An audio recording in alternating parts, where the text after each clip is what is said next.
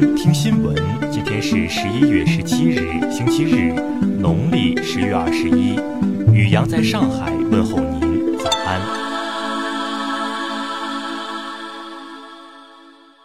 先来关注头条新闻。昨天下午，有众多香港市民自发在香港大学外清理路面的砖块、杂物等路障。期间不断有暴徒前来阻挠，还有暴徒向市民投掷汽油弹，所幸没有造成人员伤亡。数名清理路障的市民一度将投掷汽油弹的暴徒按压在地上。虽然不断遭到暴徒挑衅，但市民仍然合力清理路障。随后有两台警车和一台消防车也在附近戒备。路障清理后，一架救护车顺利从该路段通过，现场香港市民发出一阵欢呼。再来关注国内新闻，农业农村部部长韩长赋表示，进入十一月以来，生猪和猪肉价格开始回落，未来随着扶持政策进一步落实落地，生猪生产一定会逐步恢复。央行昨天强调，要按照因城施策的基本原则，落实房地产长效管理机制，不将房地产作为短期刺激经济的手段。据侵华日军南京大屠杀遇难同胞纪念馆官方微博消息，南京大屠杀幸存者朱维平于昨晚病逝，享年九十一岁。香港特区政府将二零一九年经济增长预测下调至负百分之一点三。这是香港年内第二次下调经济增长预测，也将是香港自2009年以来首次出现经济年度负增长。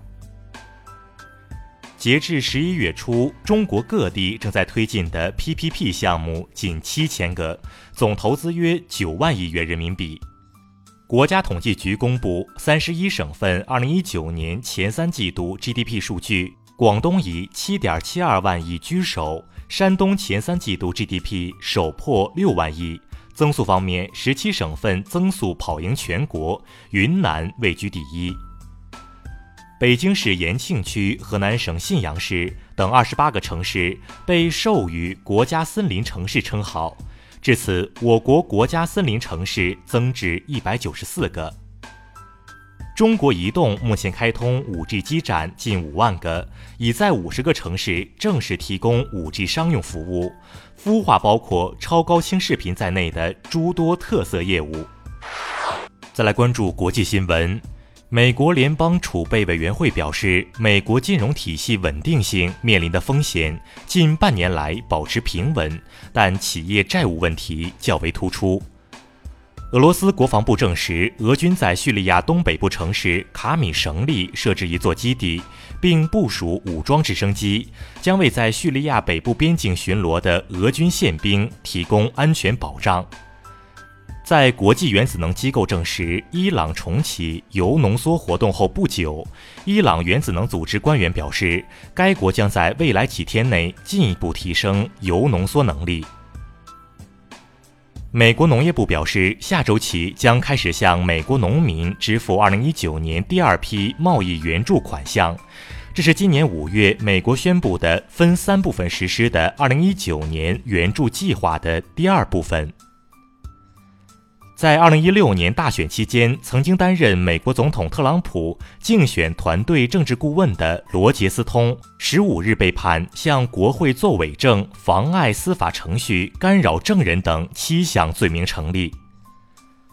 德国通过气候保护法，首次以法律形式确定德国中长期温室气体减排目标，包括到二零三零年时应实现温室气体排放总量较一九九零年至少减少百分之五十五。在伊朗宣布上调燃油价格后不久，该国多个城市爆发抗议活动，目前已造成一人死亡。有英国现实版钢铁侠之称的四十岁发明家布朗宁，以时速一百三十六点八九公里飞越当地标志建筑布莱顿码头，打破自己两年前创下的吉尼斯世界纪录。再来关注社会民生新闻。重庆动物园被曝私带游客接触熊猫幼崽非法牟利，对此，重庆动物园表示正在进行相关调查和处理，将对违反工作纪律的工作人员进行严肃处理。湖北荆门六十八岁男子陈某因一四岁男孩提醒其乘公交不能逃票，竟用手袋将对方打倒在地。目前，陈某已被移交至当地派出所进一步处理。近日，张家界一男子廖某携带八枚军用子弹，准备乘坐火车时被拦下。廖某表示，子弹系其二十多年前在部队带回家留作纪念用的。因携弹药进入交通工具，廖某被拘留五日。河南南阳一酒驾男子遇夜查时辩称自己只是吃了槟榔，在警方追问下才承认是喝了酒，且根据信息查询结果，该男子距上次酒驾被查刚刚满月，被严处。湖北襄阳一男子陈某跳江自杀，被市民救起。民警询问得知，陈某不到二十岁，与女友发生矛盾，想不开，跳江前将外套放在岸边，其称万一被救上来，肯定会冷。再来关注文化体育新闻，昨晚举行的 CBA 常规赛第六轮的一场比赛中，广东以一百二十三比九十九大胜山东，终结对手两连胜。奥地利公开赛昨晚迎来首冠角逐，国乒组合林高远、朱雨玲不敌日本组合张本智和、早田希娜，获得亚军。第四届上海国际诗歌节昨天开幕，中国诗人翟有明荣获本届金玉兰诗歌大奖。二零二零年起，吴哥窟将禁止骑大象。目前的大象将搬到距离吴哥窟大约四十公里的一处森林，过原有的生活。以上就是今天新闻早餐的全部内容。如果您觉得节目不错，请点击再看。咱们明天不见不散。